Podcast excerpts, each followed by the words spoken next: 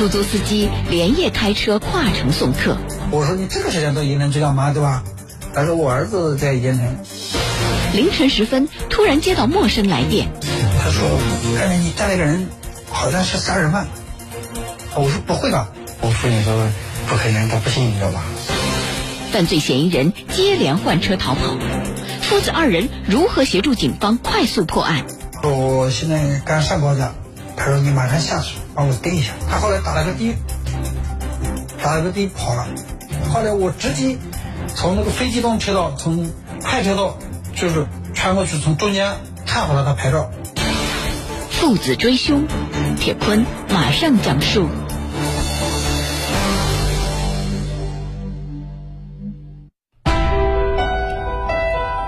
二零一八年十二月二十二号凌晨，江苏南通市的出租车司机胡师傅和儿子把一名乘客送到附近的盐城市。就在这名乘客下车以后没多久，胡师傅接到一个陌生号码。打来的一个电话，他说看见你带了个人，好像是杀人犯。我说不会吧？我父亲说不可能，他不信，你知道吗？当时电话那头的人告诉胡师傅，他刚才拉的那名乘客是刚刚行凶以后逃跑的杀人嫌疑犯。听到这儿，胡师傅也有点后怕了。回想起那名乘客在车上的一些表现，这让胡师傅觉得十分的意外。他坐也不是坐在车上面东看西看，又没什么紧张的，也是一点都没有。如果有的话，我老早就发觉了这个东西啊，没没没有没有一点都没有。他他也不慌张，也不那个的。哎，我叫他坐在前面，他就坐在前面；坐了叫他坐在后面，他就坐在后面。陪同胡师傅一起跑车的儿子小胡，当时也注意到了这名半夜要到外地的男子。他还在车上睡觉，过程中他还在车上睡觉。他也他也不紧张，他也不怎么的。一个在胡师傅父子俩看起来一切行为都非常正常的乘客，这竟然是一个刚刚行凶以后逃跑的杀人犯。这个电话是什么人打过来的呢？还有，对方是怎么知道胡师傅的电话号码呢？而且这个电话又偏偏在这个乘客刚刚下车以后所打过来的，对方似乎对车上的情况非常了解。这一切的问号到底是怎么回事呢？二零一八年十二月二十一号晚上八点多，胡师傅在南通市区拉了一位五十多岁的男乘客。这个男子戴着手套，自称在南通打工，他想打车到盐城。这大晚上的要打车到外地，胡师傅当时也有点好奇。那个时候。天，反正温度也雨不高了，戴手套还是正常的。就是人家骑车也戴的。我说你这个时间到盐城去干嘛，对吧？他说我儿子在盐城。我说你儿子在盐城干嘛？他说开什么在什么堆场开什么铲车。双方在谈妥价格以后，胡师傅又接单帮着人捎了几箱货。由于路途非常遥远。胡师傅担心路上疲劳驾驶，于是他就喊上儿子小胡跟车，连夜带着这名男子往盐城方向赶过去。在车上，胡师傅父子俩就与这名男乘客聊了起来。我开始他一上车，我跟他聊天了。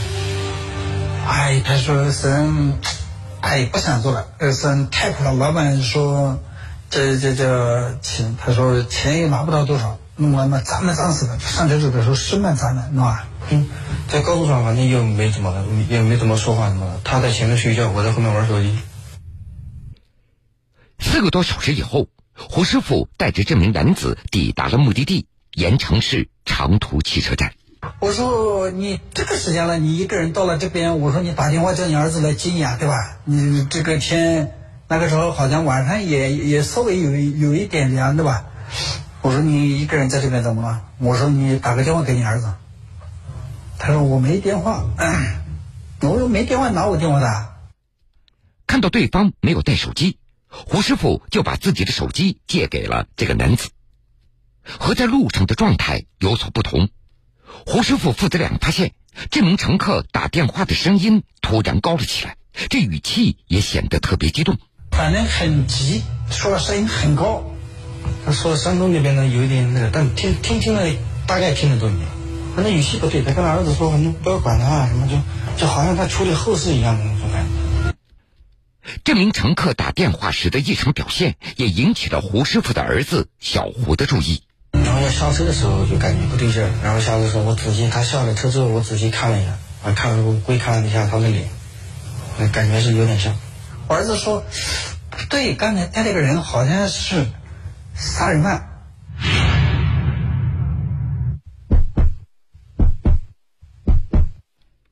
当听到儿子说刚刚坐在自己车上的乘客好像是一个杀人犯，胡师傅吓了一大跳。你不要说胡师傅了，换谁心里都会打鼓。胡师傅的儿子小胡也只是多看了这名乘客一眼，凭什么就断定对方就是一个杀人犯呢？这个话可不是随便说的。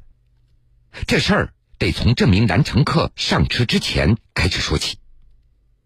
原来就在这名乘客上车前两个小时，准确的时间那是在二零一八年十二月二十一号下午的六点多，胡师傅所在的南通市某小区发生了一起命案。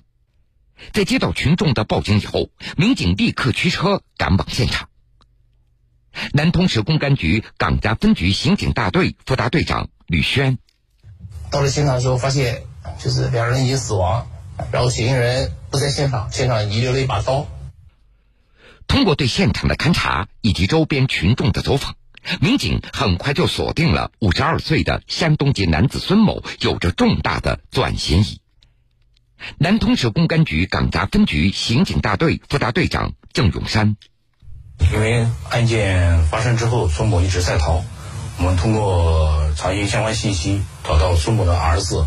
当时他儿子在我们秦灶地区的一家混凝土公司上班。案发之后，嗯，我们立刻兵分两路，一路往这个嫌疑人老家山东赶，还一路去嫌疑人可能关系人那边是往上海赶。随后，南通市公安局向全市发布了犯罪嫌疑人孙某的布控指令。而就在胡师傅载着那个乘客赶往盐城的路途中。这则消息已经在当地人的手机中传开了。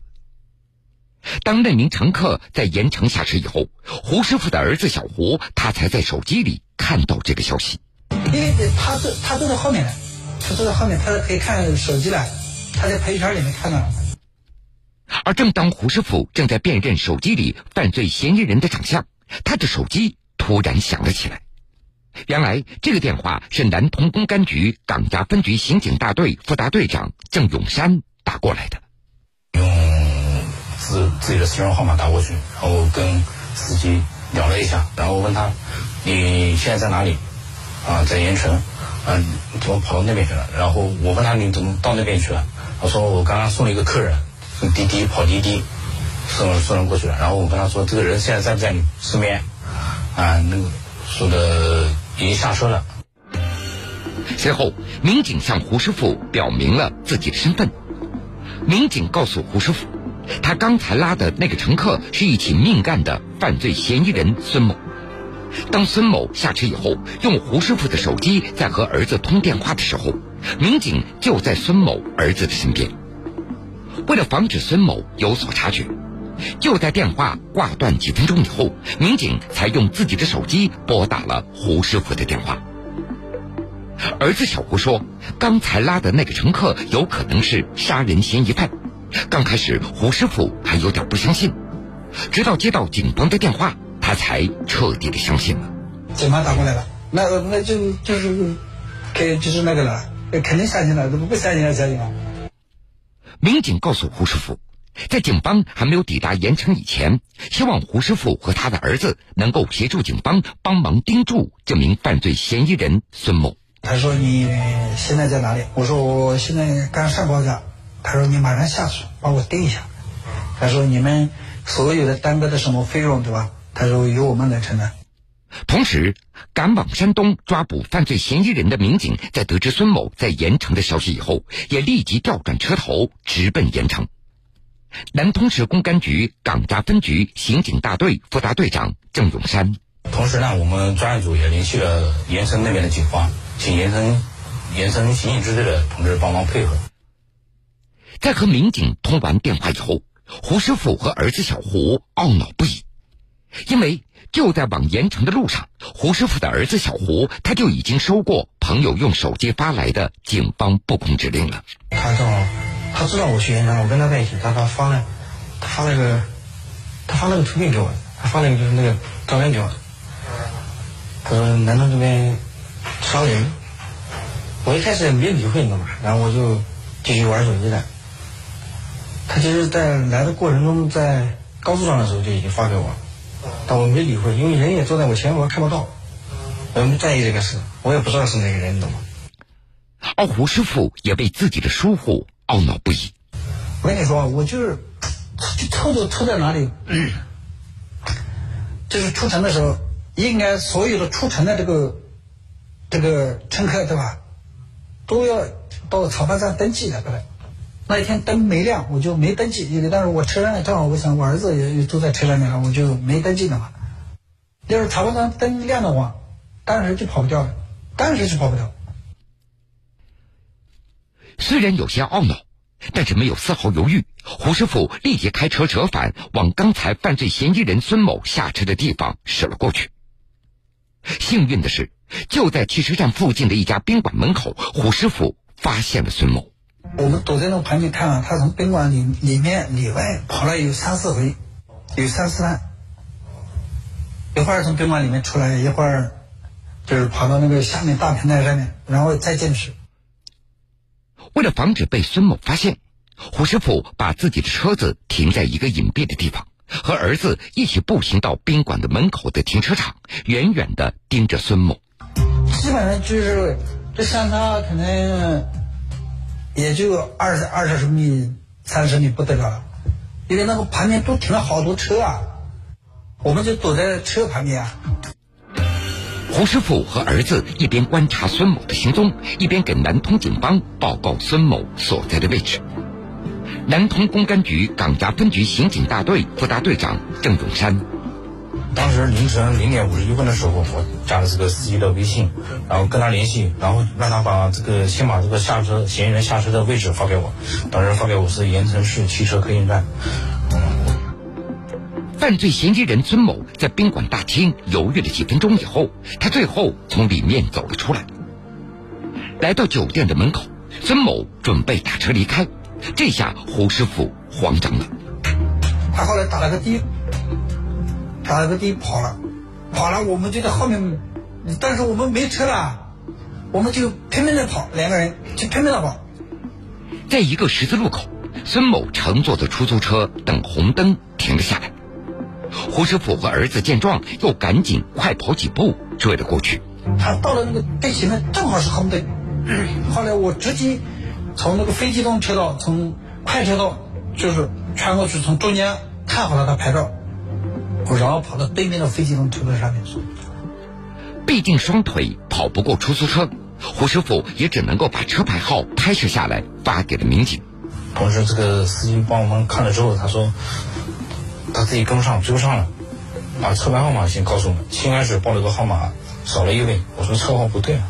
然后后来他们帮我看了之后，是苏街边。过了十字路口，孙某乘坐的出租车不见了，胡师傅和儿子也只能够返回到汽车站来取自己的车子。就这么巧，过了一会儿，孙某乘坐的出租车又返回到汽车站了。我就看到了，哎，我说这个女的呢，就刚才这个烧车的这个女的。后来我就去问她呗，我说你把人送哪？她说送到火车站那边。十分钟以后，胡师傅和儿子在汽车站和盐城的一个便衣警察碰面了。父子俩立即坐上民警的车子往火车站方向赶。就在火车站的进站口，胡师傅一眼就认出了正在门口徘徊的孙某。晚上啊，很明显的，他戴了一个手套，啊，白的手套。嗯，哦，我说就那个人。我说你这样子吧，我把人交给你，对吧？我我车上面有货，人家是那个冷冻的货。我说我要去送货，把人交给你，人家反正就在这边。他说好的。在指认出孙某以后，胡师傅父子俩就绕道返回到汽车站来取车子。而奇怪的是，就在回汽车站的路上，胡师傅又看到孙某在路边打车。哎，从那边怎么有一个人在那摆小说啊？我们就躲躲在那高架桥那个桌子旁边仔细看，一看是还是这个人。后来我就打电话给那个盐城那个警方那个人的话，我说你人有没有抓到？他说人不，嗯，就是干丢了似的。看到孙某再次准备打车离开，胡师傅赶紧打电话给南通警方报告情况。我说你们赶快派车。我说现在从这个汽车站。对面有一条，那他那边是个丁字路口，从那边往北了。我说你们赶快派派人去。南通市公安局港闸分局刑警大队副大队长郑永山，也巧了，就是那个嫌疑人孙某，他又拿这个第二个这个司机的电话，再次打给他儿子，然后我们就获知了这个司机的号码。而这个时候，去往山东参与抓捕犯罪嫌疑人的民警也已经抵达了盐城。在和盐城的出租车司机取得联系以后，民警再次锁定了孙某的活动范围。一条街那种小街，全部是小旅社那个地方。后来我们就基本上断定这个嫌疑人就住在这条街上面，然后我们就立刻抽调人手，然后盐城警方也派了人来增援我们了，然后我们把这条街封了，然后对这个旅馆进行这个排查。二十分钟以后，胡师傅又接到民警打来的电话，犯罪嫌疑人孙某已经被抓到。而这时，距离胡师傅第一次接到民警的电话，仅仅过去了一个多小时。这个东西，你不要说我们，你就就是一般性的人，肯定也要盯这个东西。真的，只不过是盯的时候，心理上这个紧张不紧张的问题。我我好像没有什，也没什么怕，也没什么不怕，但是没有没想的这么多嘛，真的没想这么多。因为配合民警抓捕犯罪嫌疑人，二零一九年一月二十五号，南通市公安局港闸分局对胡师傅父子俩见义勇为的行为进行了表彰。南通市港闸区委政法委常务副书记王强，胡师傅。见义勇为的感人的事迹不是孤立出现的，这是我们港闸有效推进平安建设的一个成果。呃，在胡师傅的感染下呢，港闸区现在涌现出了一大批的见义勇为的感人的事迹。目前呢，根据第三方调查，我们港闸区恶性发案率在全市全省每年均处于较低水平，群众安全感、幸福感明显提升。出租司机连夜开车跨城送客。我说你这个时间到盐城去干嘛，对吧？他说我儿子在盐城。凌晨时分，突然接到陌生来电。他说刚才你带了个人，好像是杀人犯。我说不会吧？我父亲说不可能，他不信，你知道吧？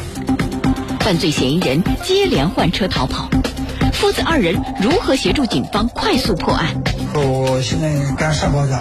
他说：“你马上下去，帮我蹲一下。”他后来打了个的，打了个的跑了。后来我直接从那个非机动车道，从快车道，就是穿过去，从中间看好了他拍照。父子追凶，铁坤继续讲述。父子追凶的故事我讲完了，就像大家听到的一样。这些案件如此快速的被侦破，首先离不开胡师傅父子俩和警方的密切的配合。咱们回头想想，在得知自己车上的乘客是一名杀人嫌疑犯以后，选择追和不追，说句实在话，这对于一个普通人来说，的确要有一点勇气，不是吗？这犯罪嫌疑人的身上是不是带着凶器？是不是穷凶极恶等等？在追捕的过程当中，可能会有人在想：我要是追上他了，这万一以后对方打击报复该怎么办呢？这都是正常人的心理。可是胡师傅父子俩在所有问题的面前，他们毫不犹豫，挺身而出，紧追不舍，协助警方把这个案件给侦破了，了不起！他们用实际行动弘扬了咱们社会的正气，父子俩的行为值得肯定。而见义勇为的精神更值得大家学习和发扬。其实，咱们每个人都有这个责任来捍卫法律的尊严。创造和谐稳定的社会环境，这不仅仅需要公安、人民警察，也离不开每个老百姓的配合和参与。